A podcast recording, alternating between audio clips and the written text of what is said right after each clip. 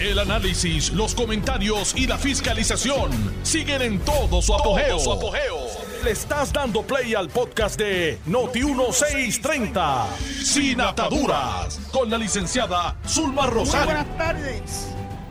Hoy es miércoles 19 de abril del año 2023 y es su amiga Zulma R. Rosario Vega en Sin Ataduras por Noti1, la mejor estación de Puerto Rico y primera fiscalizando. Voy a pedirle un turno de privilegio personal a ustedes, mi audiencia, que son tan extraordinarios, para confirmarle a mi querida hermana Evelyn que llegué muy bien de regreso. Yo me la escabullí anoche, digo, esta madrugada, del apartamento, porque tenía una cita médica y llegué después, viajé a San Juan después de transmitir el programa a las 5, llegué a su casa como a las siete y media, estuvo bueno. Eh, pero esta madrugada me tenía que ir muy temprano porque la cita médica era muy temprano para poder estar de regreso aquí a tiempo y poder transmitirles el programa. Así que Evelyn, gracias, estoy bien, la doctora me encontró bien, así que esas son las buenas noticias. Bueno, mañana se presenta un proyecto de estatus, un Puerto Rico Status Act, que nos han anticipado este, algunos eh, periodistas que se han enterado, presumo que de buena, de buena tinta, que el proyecto es similar al 8393, cosa que no me extraña porque ese proyecto fue un proyecto bien hilvanado, bien preparado, recibió el aval de la Cámara de Representantes de los Estados Unidos tan reciente como finales del trimestre del año pasado. Eh, lamentablemente no a tiempo para poderse dilucidar la segunda parte de esto y convertirse en ley, que hubiese sido una aprobación por el Senado. Pero nosotros no nos quitamos. Los estadistas luchamos hasta el mero mero, como hicieron tantos territorios o entidades que tuvieron que luchar arduamente para convertirse en Estado. Lo que pasa es que la gente no quiere aprender de la historia, de los procesos de admisión y le tenemos un libro completo eh, para poderles eh, aclarar todas esas dudas que parecen tener y que la hacen de ellos, eh, por ejemplo, la diáspora. Vamos a hablar de la diáspora, entre comillas, dentro de un momentito. Una noticia que me llamó la atención, que bueno, es que después que en el proceso anterior Alexandria Ocasio Cortés le retiró su aval al HR 8393 de su mentora, Nidia Velázquez. Esta vez, tempranito dijo que sí, que se iba a unir desde el saque. Así que eso a la diáspora le tienen que haber sabido ayer.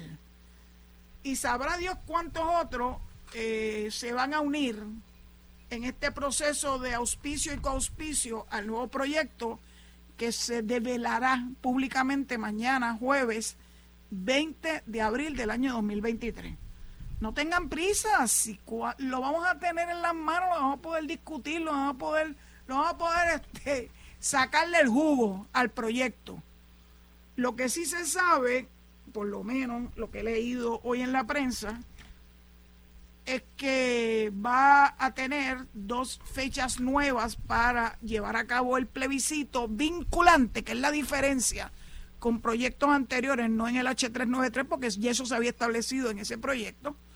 Eh, dos plebiscitos, un plebiscito vinculante y, una y un segundo round en caso de que en la primera ronda no se obtenga el 50 más 1 de la aprobación del pueblo de Puerto Rico.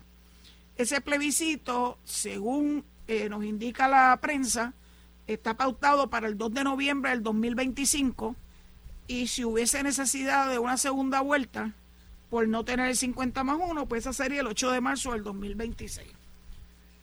Esto tiene verdaderamente fibrilando a, a los detractores de la estadidad, porque el que el Congreso esté dispuesto a fijar claramente fechas para obtener el voto, el voto, no en cuartos oscuros, no en estas asambleas constitucionales, nada de ese tipo de cosas amañadas. El voto directo del pueblo, que no hay nada más sagrado que eso, ustedes lo saben. Así que el mero hecho de que este proyecto potencialmente, mañana lo corroboraremos, tenga dos fechas, una en noviembre del 2025 y una segunda en caso de que fuere necesario en marzo del 2026 para medir el sentir del pueblo de Puerto Rico. Yo no tengo duda de que es lo que el pueblo de Puerto Rico quiere porque lo ha dicho consistentemente, aunque algunos se nieguen, ¿verdad?, a, reconocerlo y busquen mil, mil excusas eh, para no darle validez a lo que ya el pueblo ha avalado en tres ocasiones distintas. Pero bueno, seguiremos, yo no tengo ningún problema. Cuando uno está seguro de por dónde van las cosas y cuál es el sentir del pueblo de Puerto Rico, eh, pues puede haber todos los plebiscitos que quieran haber, pero a mí lo que me interesa es que sean vinculantes, que el Congreso reconozca que ese es el sentir del pueblo de Puerto Rico una vez el pueblo tenga la oportunidad de votar. Ya se empezaron la gente a hacer expresiones sin tener el documento frente a ellos pero como a nosotros nos gusta mucho la especulación, quiero compartirle algunas expresiones que han hecho personas como eh, Juan Dalmau, su hermano de padre y madre, Carlos Dalmau, que tiene una visión distinta a la de Juan. Juan es independentista, Carlos es estado librista. Yo creo que tirando más hacia libre asociación. Eh, el sentir también del amigo Orlando Parga, que escribió una columna hoy eh, exquisita. Vamos a empezar por el principio. Vamos a ver qué fue lo que dijo Juan Dalmao y que su hermanito no está de acuerdo con su postura. Pero ¿cómo es que los papeles han salido volando de frente a mi escritorio? ¿Será posible? Yo creo que está aquí. Está aquí. Perdónenme que tengo, hay una ventolera aquí en Boquerón. Está hablando de ventolera. Estoy trabajando con plantas porque Luma, eh, desde esta mañana, está haciendo un trabajo brutal en la carretera 101, que es la que da acceso desde Lajas hasta Boquerón. Están sembrando unos postes enormes. Eh, y el tapón fue extraordinario, pero a mí me encantó ese tapón y lastimosamente no pude tomarle fotos ni videos. Hubiese sido extraordinario también. Extraordinario, Cuca. Eh, porque cada poste tenía a su alrededor, a su alrededor, dos camiones de esos que tienen, que le llaman jirafa, eh, con su personal trabajando a la misma vez en cada uno de los postes. Yo conté cuatro postes que estaban eh, poniendo en su lugar y trenzando o tensando los cables de alta tensión que nos suple la electricidad, todos los que estamos por esta área. Así que eh, nos avisaron que se supone que para las 5 de la tarde hayan concluido ese trabajo. yo tengo la planta funcionando, así que no me causa ningún pugilato mental el hacerlo, particularmente porque sé que lo que viene como consecuencia de esto es un, sistema mucho más resiliente, palabra de moda, aunque ya en el área de Boquerón, distinto a como ocurría con energía eléctrica, eh, es bastante seguro el servicio de electricidad, la suplido de electricidad, eh, que teníamos una serie de apagones constantes en la época pre-Luma.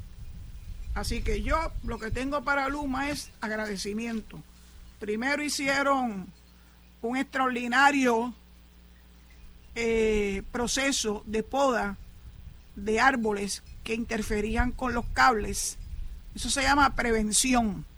Y luego entonces está en este proceso de sustituir los, eh, los postes, algunos de los cuales estaban partidos, por, por postes verdaderamente fuertes. Yo después voy a tomarle una foto para que ustedes vean qué clase de postes nos están eh, supliendo, nos van a suplir la electricidad acá en esta área de Cabo Rojo.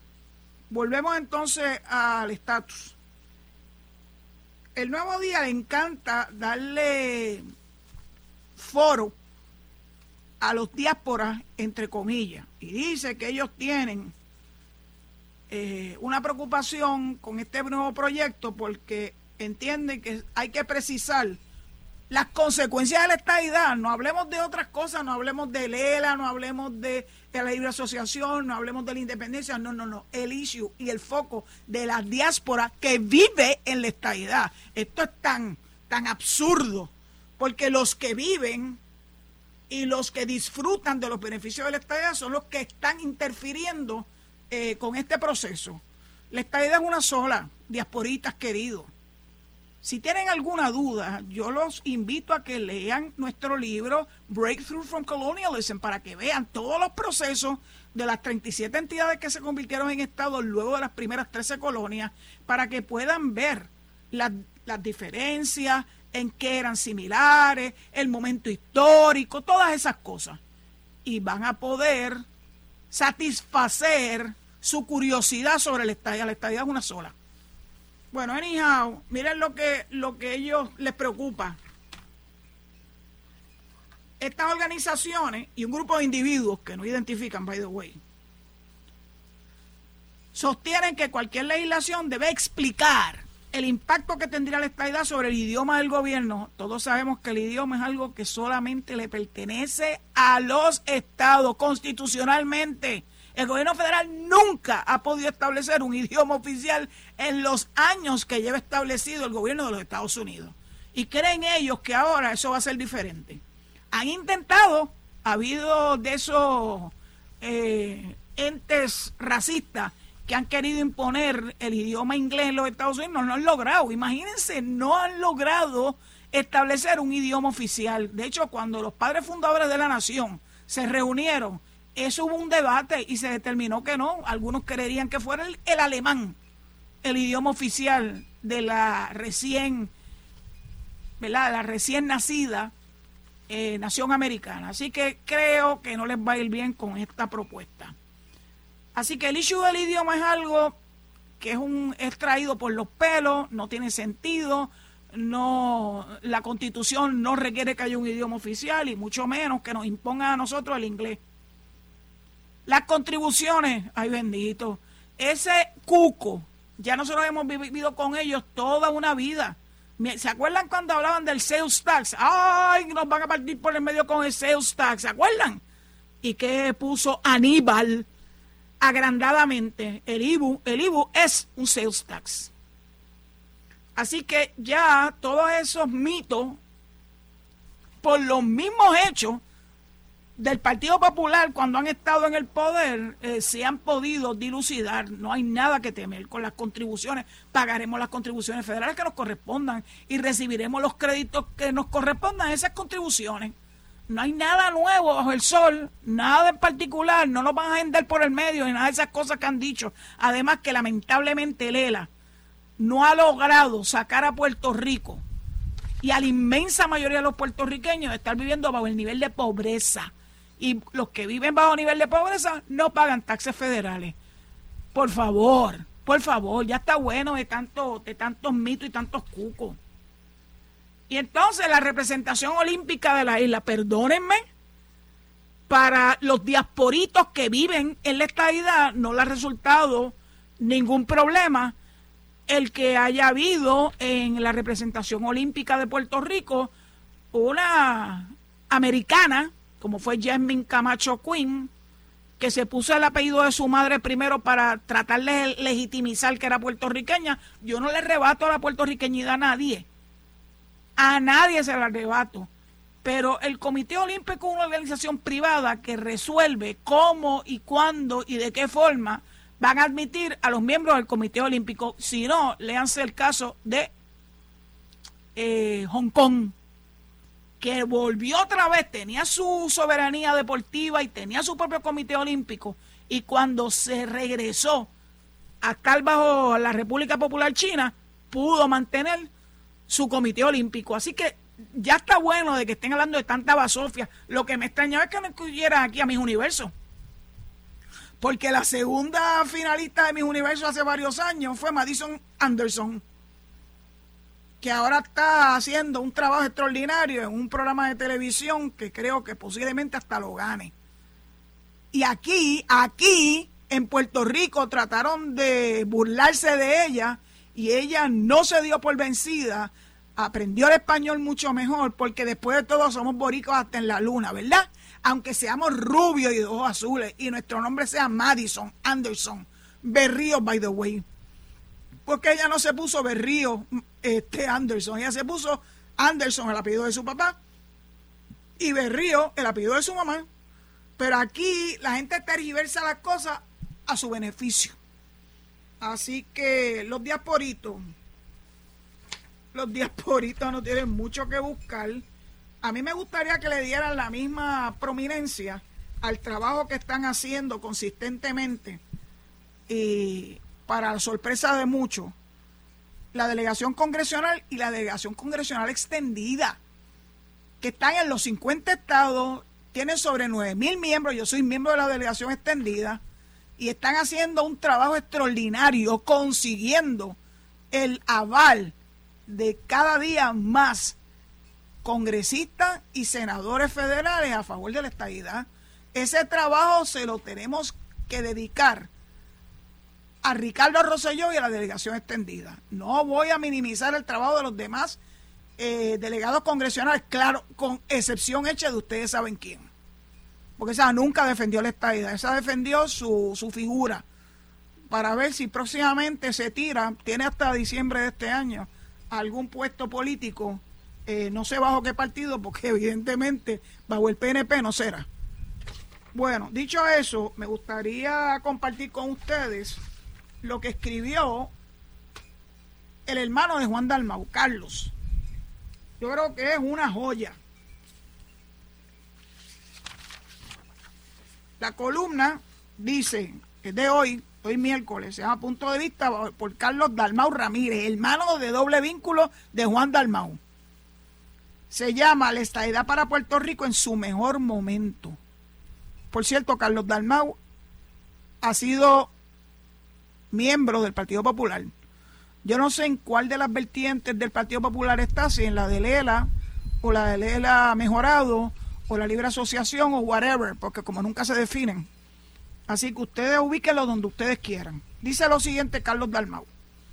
En Washington se presenta un nuevo proyecto de estatus para que Puerto Rico decida su futuro político mediante un plebiscito en el 2025. Es esencialmente el mismo del año pasado con los mismos auspiciadores, ¿no? Ahora se unió Alexandria. Y puede que le sulan dos o tres auspiciadores adicionales. Vamos a esperar hasta mañana, Carlos. Las alternativas como el anterior son la admisión como Estado, conocida popularmente como la estadidad, la independencia y la libre asociación. Queda excluido una vez más el Estado libre asociado por existir en virtud de la autoridad constitucional del Congreso para regir los territorios. Como regla de los autores del proyecto es que no se puede escoger una opción territorial el la queda fuera. ¿A quién beneficia, a quién perjudica este proyecto? Continúa Carlos Dalmau. Yo de verdad que los invito a que lean la, la columna. A primera vista, los más perjudicados son los defensores de Lela. Interesante, desarrollado. Él habla de estas personas como ajenas a él. En vez de decir los más perjudicados somos los defensores de Lela desarrollados. Es evidente que él ya pasó la página con el ELA a primera vista, repito, los más perjudicados son los defensores del ELA desarrollado, entendido como un estado estatus permanente dentro de la Federación Americana, que es viable por virtud de la autoridad que le da el Congreso la tan censurada cláusula territorial. A pesar de que los estados libristas siguen siendo una fuerza política, siguen siendo una fuerza política en Puerto Rico, pero no dice si grande, chiquita, mediana, menguada o lo que quiera. Su estatus ha perdido un lugar en la mesa de Washington. Right on, brother y ya no es parte del menú. Esto podría cambiar en el futuro, pero es la realidad hoy. Creo que aunque no le parezca, no lo parezca a simple vista, igual de golpeados políticamente salen los defensores de la libre asociación. Es cierto que lograron un asiento en la mesa, pero lo han pagado muy caro. La libre asociación tiene un problema seminal del saque. Carece de permanencia puesto que siendo un pacto entre países soberanos, cualquiera de las partes lo puede dar sin efecto, unilateralmente, en cualquier momento. Sí, Carlos, es verdad. Ni las asambleas constituyentes ni los comités negociadores podrán borrar el riesgo permanente de que Estados Unidos diga un buen día cuando le dé la gana, hasta aquí llegamos. La realidad jurídica es que la libre asociación es la más impermanente y vulnerable de todas las opciones de cambio de estatus. Lo dice un popular. A la luz de la experiencia, los desarrollos en el orden global y las realidades económicas, socioeconómicas isleñas, no parece que va a cambiar en un futuro previsible. Ni en Washington ni en Puerto Rico hay ánimos para viabilizar en serio un divorcio político por más amigable que este sea. Lo que me lleva a concluir que los principales beneficiarios del proyecto de estatus son la estadidad y sus adeptos. I agree. Por eliminación, la misión de Puerto Rico como Estado de la Unión parece tener el viento a su favor. Y mire que han tratado de decir que esto no va para ningún lado. Ah, el mismo José Luis Dalmau esta mañana dijo que hay no hay ambiente, eso siempre lo he escuchado de parte de la boca de los populares, los líderes populares, y que peor aún, es un tema tóxico en el Congreso. Bueno, vamos a ver cuán tóxico es, ¿verdad? La estadidad goza de suficiente apoyo electoral en Puerto Rico. No, suficiente no, mayoría y cuenta con creciente apoyo político en Washington. ¿Cómo es? Carlos, ¿cómo tú dices una cosa como esa cuando el líder del Partido Popular dice que eso es un tema tóxico? Bueno, pero ahí está. Aquí está la contrapartida a José Luis Dalmau. Sé que este punto está en controversia, pero créame, por lo bajo y por lo alto, cuando hoy se habla del futuro de Puerto Rico, en los pasillos de Washington, la abrumadora mayoría de los demócratas, abrumadora mayoría de los demócratas prefieren la estadidad a cualquiera de las alternativas. Los republicanos mucho menos, pero a las elecciones del 2024, ojo, que este tiene un análisis muy correcto. Los republicanos mucho menos, pero las elecciones del 2024, o sea, el año que viene, les forzarán a suavizar su postura, tomando en cuenta la importancia del voto puertorriqueño en la Florida y otros estados clave.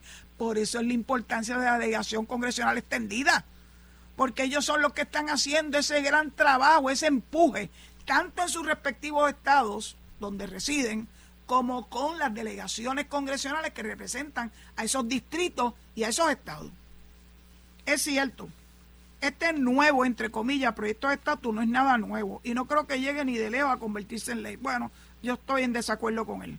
Pero confirma una realidad política que pocos han tomado en serio, y esto en negritas la estabilidad para Puerto Rico, a pesar de todo, está en su mejor momento. Quien lo dijo fue Carlos Dalmau Ramírez, hermanos de Juan Dalmau. Así que bueno, es interesante que él tiene que él tiene una visión bastante distinta a la de su hermano. Pues entonces vamos a hablar de Orlando Palga, porque me encantó esta, esta columna eh, que le publicó ayer el Nuevo Día, ayer martes, dice la estadidad de Jennifer González versus la independencia de Juan Dalmau. El líder independentista Juan Dalmau revivió este domingo en las páginas del Nuevo Día la promesa originada el siglo pasado por su maestro Rubén Berríos de que Estados Unidos nos convierte en república con ciudadanía americana y un plan económico federal a plazos cómodos, o sea, con fondos federales. Y por supuesto, con su anticipado pronóstico de que el proyecto de estadía de la comisionada Jennifer González quedará en simple quimera. Sigan recostados de ese lado. La realidad es que bajo el presente clima de política ultraconservadora y radicalizada que predomina en el Congreso, tanto lo uno como lo otro son metas que requerirán la hendedura de los átomos. Me encantó esta imagen, la hendedura de los átomos. Lo que no quita mérito a que Dalmau persiga lo suyo, ni a que González vaya tras la de estrella de la igualdad con la estrategia de la inmediatez. Uno no puede desperdiciar los momentos y este es un buen momento. Es ahora, no es mañana. La única manera de conseguir que lo improbable se haga posible, probable, es intentándolo una y otra vez. I agree, no nos damos por vencidos. Como dice nuestra amiga Ilma Rodríguez, el que se cansa pierde. Pregúnteselo a Cristóbal Colón, que salpó en un tercer intento de encontrar la nueva ruta comercial hacia India y terminó en las Indias Occidentales. El egoísmo es innato al poder. La admisión de un nuevo Estado implica que los 50 Estados existentes compartirán lo que poseen con el nuevo socio que se les une. y con nuestra eterna garantía ideológica de estatus político durante los 125 años que transcurren desde el cambio de soberanía de 1898, hemos proporcionado al Congreso la excusa perfecta para dejar la cosa como está. Claro, ellos prefieren sentarse en las gradas y no hacer nada, dejar que ellos se maten entre ellos, es la evidente postura de muchos congresistas. Le proveímos el pretexto para el inmovilismo, como los puertorriqueños nos traen una eterna garata la solución es el status quo. Claro, ahí donde gane el ELA. No porque gane por sus méritos, no porque el pueblo de Puerto Rico votara por él, no porque por, pues, vamos a no hacer nada, vamos a dejar las cosas como están, que esa es la postura de un Pablo José Rivera, de José Luis Dalmau y tantos otros populares que todavía piensan que existe una cosa que se llama ELA. Es ahora, eso ahora requiere de suprema astucia y paciencia hasta cambiar la acomodaticia certidumbre que sembramos en la conciencia institucional del Congreso de Washington. Yo voy a parar aquí porque todavía falta un buen rato de esta columna y debo entregar el micrófono a mi amigo el zombie.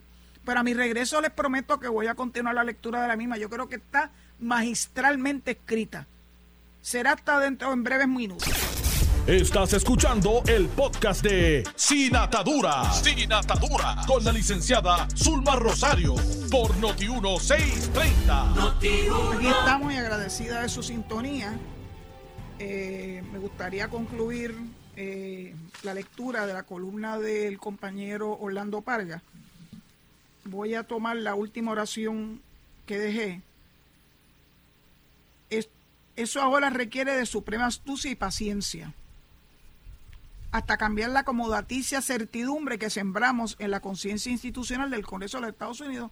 Ellos están felices, sin hacer nada, sin moverse. Allá, allá los puertorriqueños que se coman por los rabos.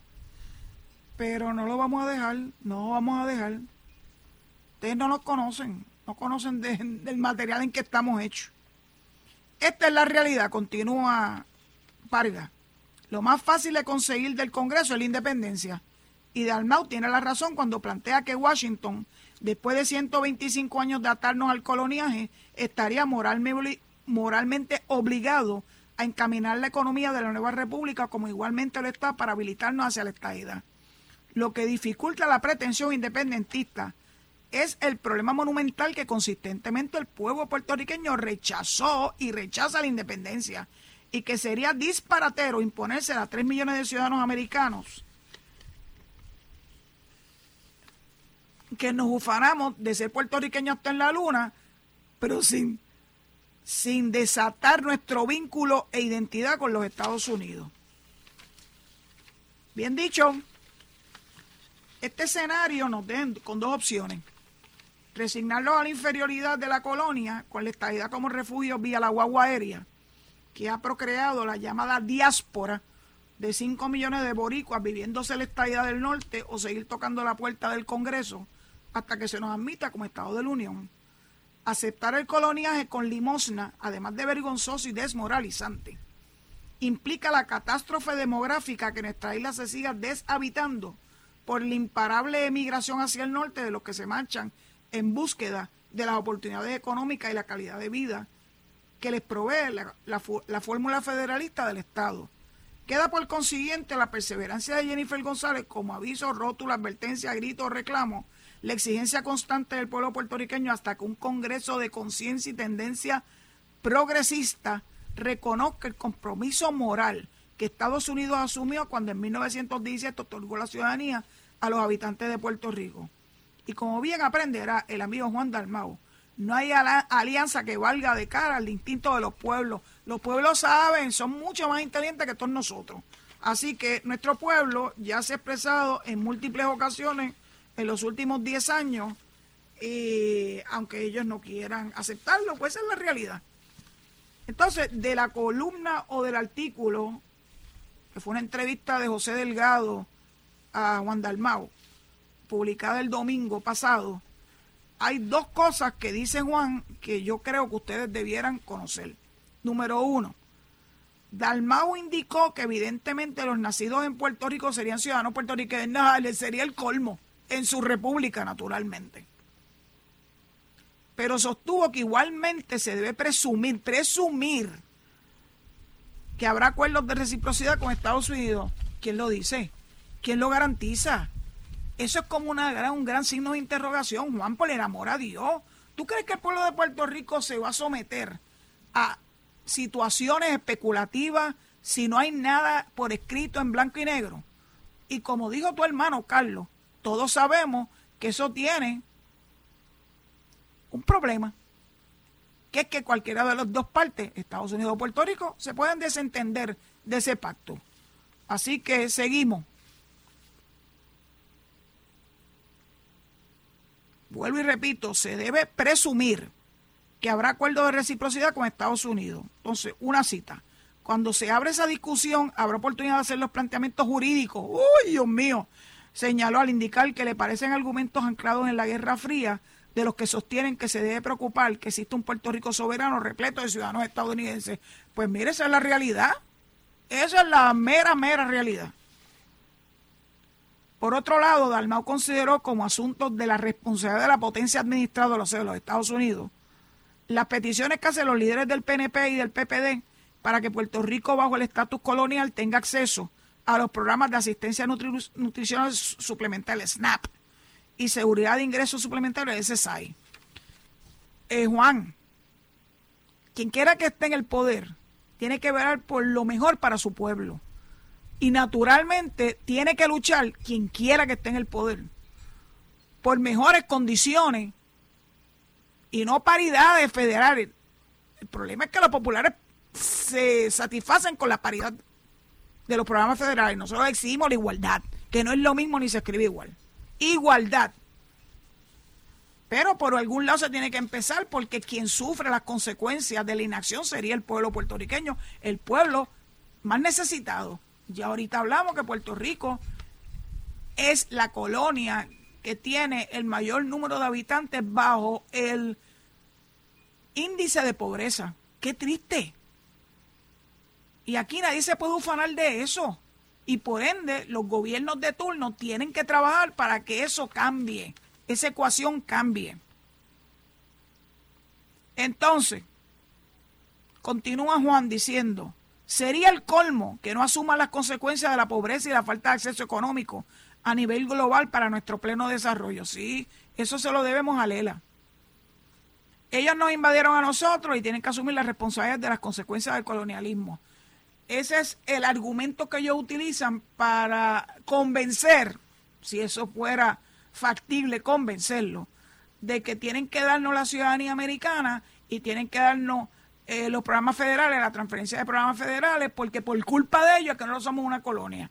Bueno, tiene una razón, tienen, tienen en parte razón, pero no vas a convencer nunca un congresista utilizando esos argumentos. Ustedes nos invadieron y nos tiene, tiene responsabilidad con nosotros. Así que, padre, tienes que mantener a tus hijos hasta que lleguen a los 60 años. Es más, hasta que lleguen a los 128 años. Ya llevamos 125. Ahora bien, el problema en Puerto Rico es que los partidos políticos, las personas que están en la legislatura, en la mayoría del Partido Popular, el PNP en el Ejecutivo, han glorificado el tema de la dependencia, como si eso fuera desarrollo económico. Pero si eso es lo que tú estás promoviendo, Juan. Lee bien lo que acabas de escribir. O sea, tú estás planteando que para que nosotros podamos tener una independencia razonable, primero tiene que ser con ciudadanía dual, con ciudadanía americana y ciudadanía puertorriqueña. Bueno, vamos a ver. La número dos es que tiene que haber fondos federales, porque los Estados Unidos no los deben, según la mentalidad de Juan Dalmau. Y yo lo he oído decir que aquí sale más dinero hacia los Estados Unidos que lo que llega hacia Puerto Rico. Y eso es una ecuación que verdaderamente hay que analizar. Porque ellos agolpan o reúnen todo lo que sale de Puerto Rico, pues porque Puerto Rico compra, porque su mercado principal es el mercado principal de los Estados Unidos. Pues, pues entonces, ¿qué, qué pasa con eso? esa dependencia, ¿cómo la vamos a, tratar de resolver? Con la independencia, en serio, ¿con qué garantía? ¿Cómo ustedes le van a garantizar al pueblo pobre de Puerto Rico que va a poder subsistir sin fondos federales? Ah, porque los Estados Unidos están obligados a darnos fondos federales, porque ellos fueron los que nos hicieron colonia. Juan, qué argumento más, más pueril, por favor. Pues tenía que decírselo porque la verdad es que estos últimos dos días eh, está todo el mundo desbocado hablando de un proyecto que todavía no se ha develado, eso será mañana. Allí va a estar el gobernador junto con Jennifer, a pesar de los que quieren verlos peleando. Tienen que estar juntos, porque aquí nos va la vida. Y no podemos estar en peleas chiquitas. ¿Qué les puedo yo decir? Juan y Carlos andan por rumbos diferentes. Debe ser interesante ver ese, ese rumbo, ese rumbo distinto de dos hermanos en una misma mesa. Sería muy interesante verlos discutiendo en la mesa. Eh, presumo que en la mesa del comedor de la casa de los padres o la madre o el padre, espero que estén vivitos y coleando y se estén disfrutando de estos dos hijitos que, que tienen visiones diferentes y que se quieren. Pues los hermanos nos queremos, aunque tengamos diferencia de opinión. Así es la vida. Bueno, quiero hablarle de algo interesante que ocurrió en el día de hoy. Bendito, pues quiero empezar por darle mis condolencias a la familia de Víctor Marrero Padilla, alias El Búho, que fue senador por el PNP desde el 93 hasta el 2000 y que se le acusó por el FEI, by the way, de haberse metido en el bolsillo 600 dólares. Me escucharon bien, 600 dólares. El nuevo día de hoy dijo que eran 6 mil. ¿De dónde sacaron esa, esa cifra? Se le inventaron, le añadieron un cero acomodaticiamente. Fueron 600 dólares. Eso es lo que hacía este caso tan particular. Y que por 600 dólares, aparte de que un jurado 11 a 1 hoy en día hubiese salido no culpable porque se requiere ahora unanimidad. En la época en que esto ocurrió, que fue en el 2000, en octubre del 2000, pues fue 11 a 1. Hubo un jurado que no lo convencieron de que el búho se había metido en el bolsillo 600 trapos de peso. Pero lo, interesante no fue meramente que lo hallaran culpable, lo interesante fue la sentencia. La sentencia fue de 12 años. Esa sentencia se le impuso el entonces juez Fernando Torres Ramírez. Pero yo tengo que decirle quién es Fernando Torres Ramírez. Yo estoy segura que es un ser humano muy decente, porque él lo que dijo para justificar haberle impuesto una sentencia tan alta por 600 dólares era que era una lección pública, que tenía que dar una lección pública, pero es que estoy segura que esa lección pública no se la dio él, alguno otro que no coincidiera ideológicamente con sus posturas. ¿Quién era Fernando o quién es Fernando Torres eh, Ramírez? Es catedrático asociado de la Universidad, la Pontificia Universidad Católica de Puerto Rico. Fue secretario del DACO bajo Sila Calderón. Fue juez superior y luego juez de apelaciones, nombrado por los populares hijo de Sabana Grande. ¿Cuándo fue secretario del DACO? En marzo del 2001. ¿Cuándo fue la sentencia del búho? En octubre del 2000. ¿De cuánto tiempo estamos hablando? ¿Seis meses? ¿Cinco meses? ¿Me están entendiendo? Yo no tengo nada en contra de Fernando Torres Ramírez. De hecho, cuando yo tenía el negocio de jardinería, un día yo veo entrar esta persona eh, y yo estaba sentado en la escalerilla de la casita de venta del negocio y cuando mira hacia mi izquierda, ahí estaba entrando Fernando Torres Ramírez. Entonces se asustó cuando me vio a mí, como que no lo podía creer. Y yo le dije, pase adelante, güey, soy yo. Sí, Zulma Rosario, usted sabe quién soy yo. Le doy la bienvenida a nuestro humilde negocio. Y estuvo, estuvo un rato paseándose por las mesas, admirando las bellezas de la naturaleza que teníamos para la venta en el negocio y salió más rápido que ligero de ahí. No fue la primera vez que yo me di con esa situación. Al, negocio entraron eh, fiscales, jueces, de todo un poco, eh, políticos conocidos y políticos no tan conocidos. Lo que pasa es que yo conozco a los políticos de Puerto Rico.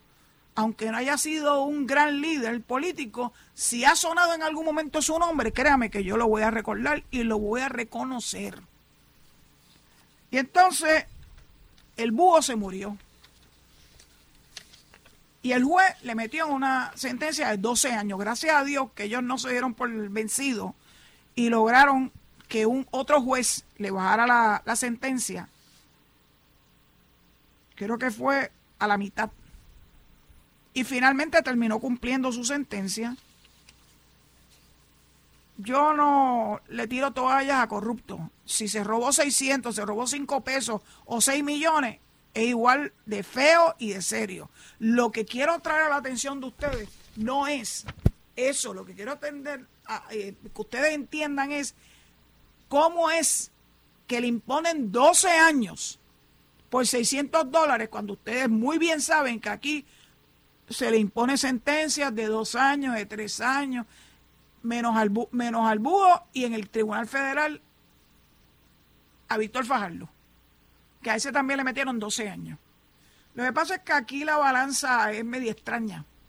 Como dicen que la justicia es ciega, pues uno tiene que tener algún tipo de fe en que la forma y manera en que se imponen sentencias aleccionadoras, como dijo el juez, el entonces juez Fernando Torres Ramírez, parece que no han eleccionado a mucha gente, porque todo lo que salió a relucir fue que era tan excesiva que la gente, en vez de tener coraje con el búho, lo que tuvo fue pena con el búho. Miren eso, logró precisamente el efecto contrario.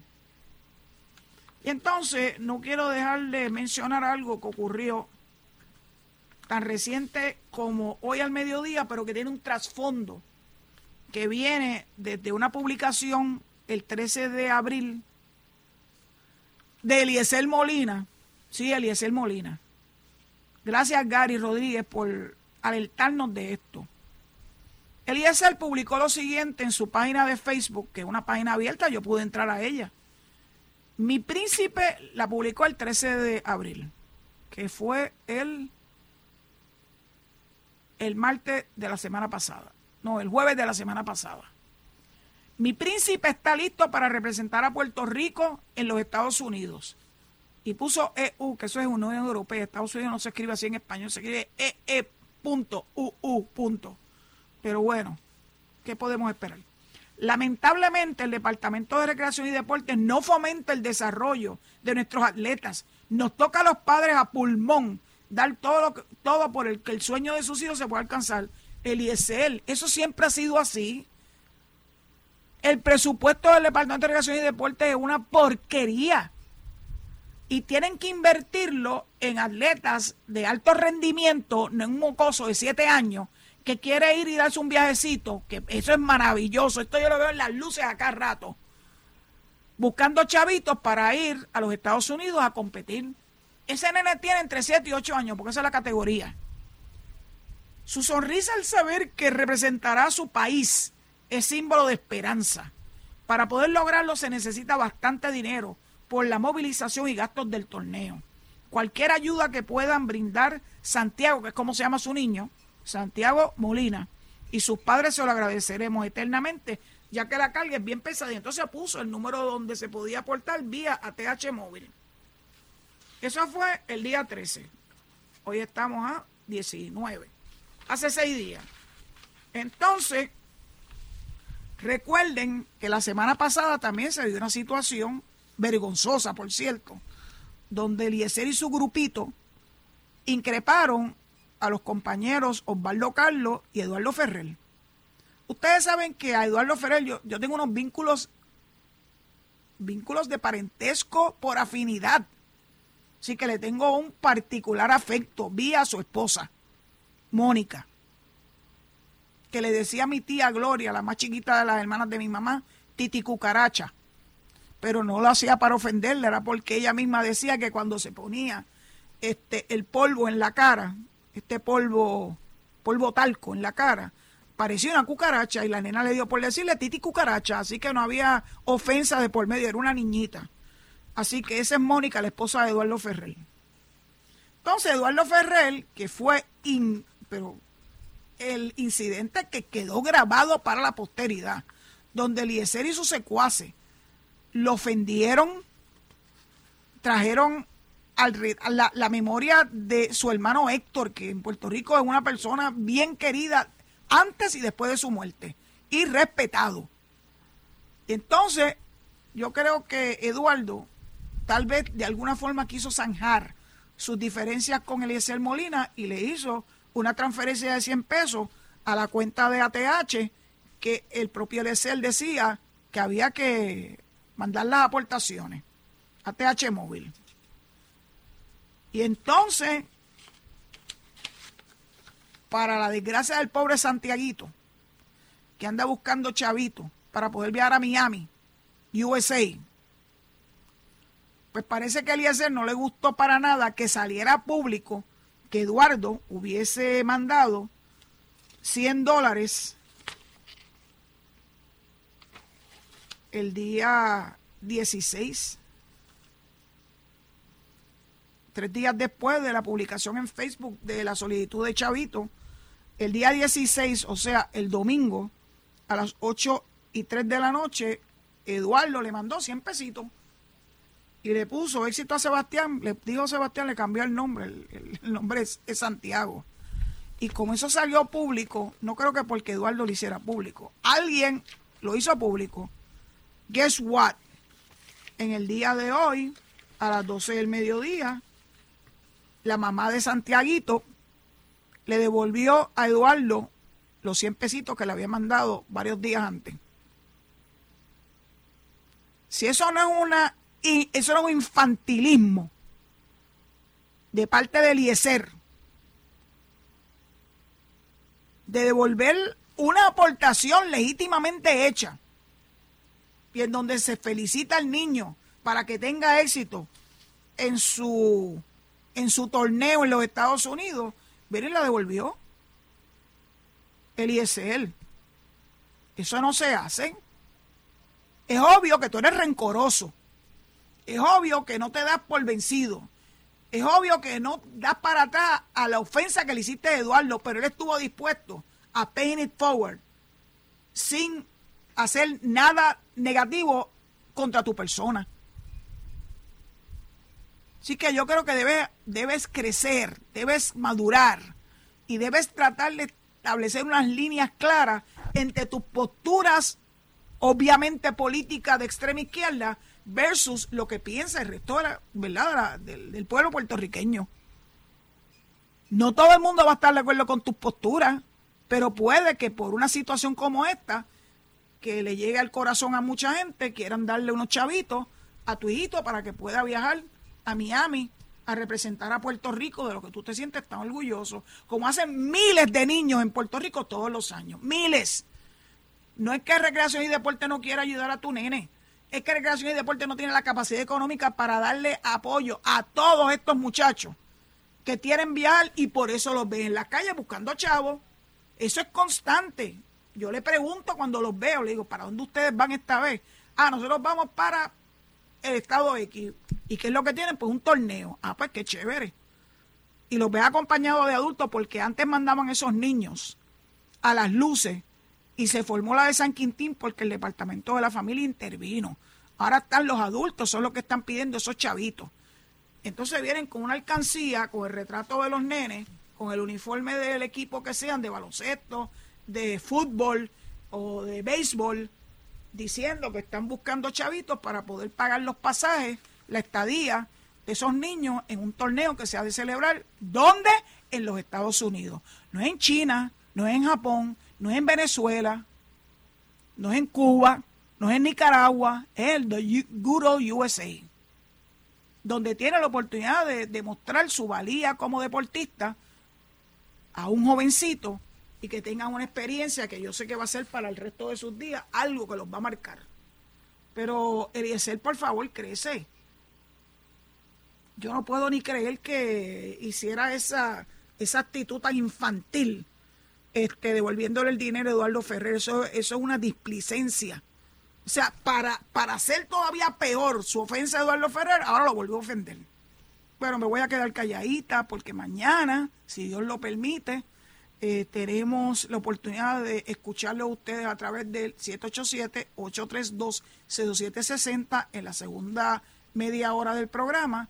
Así que prepárense para ello. Mañana tengo un invitado, no lo puedo identificar todavía, eh, sobre un tema que no es el que usualmente yo abordo aquí en Sin Atadura, pero sé que va a ser de su agrado el tener la oportunidad de escucharlo.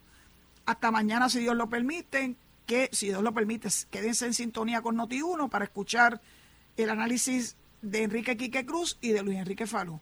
Hasta mañana, Dios mediante. Esto fue el podcast de Noti1630, sin ataduras, con la licenciada Zulma Rosario. Dale play a tu podcast favorito a través de Apple Podcasts, Spotify, Google Podcasts, Stitcher y notiuno.com.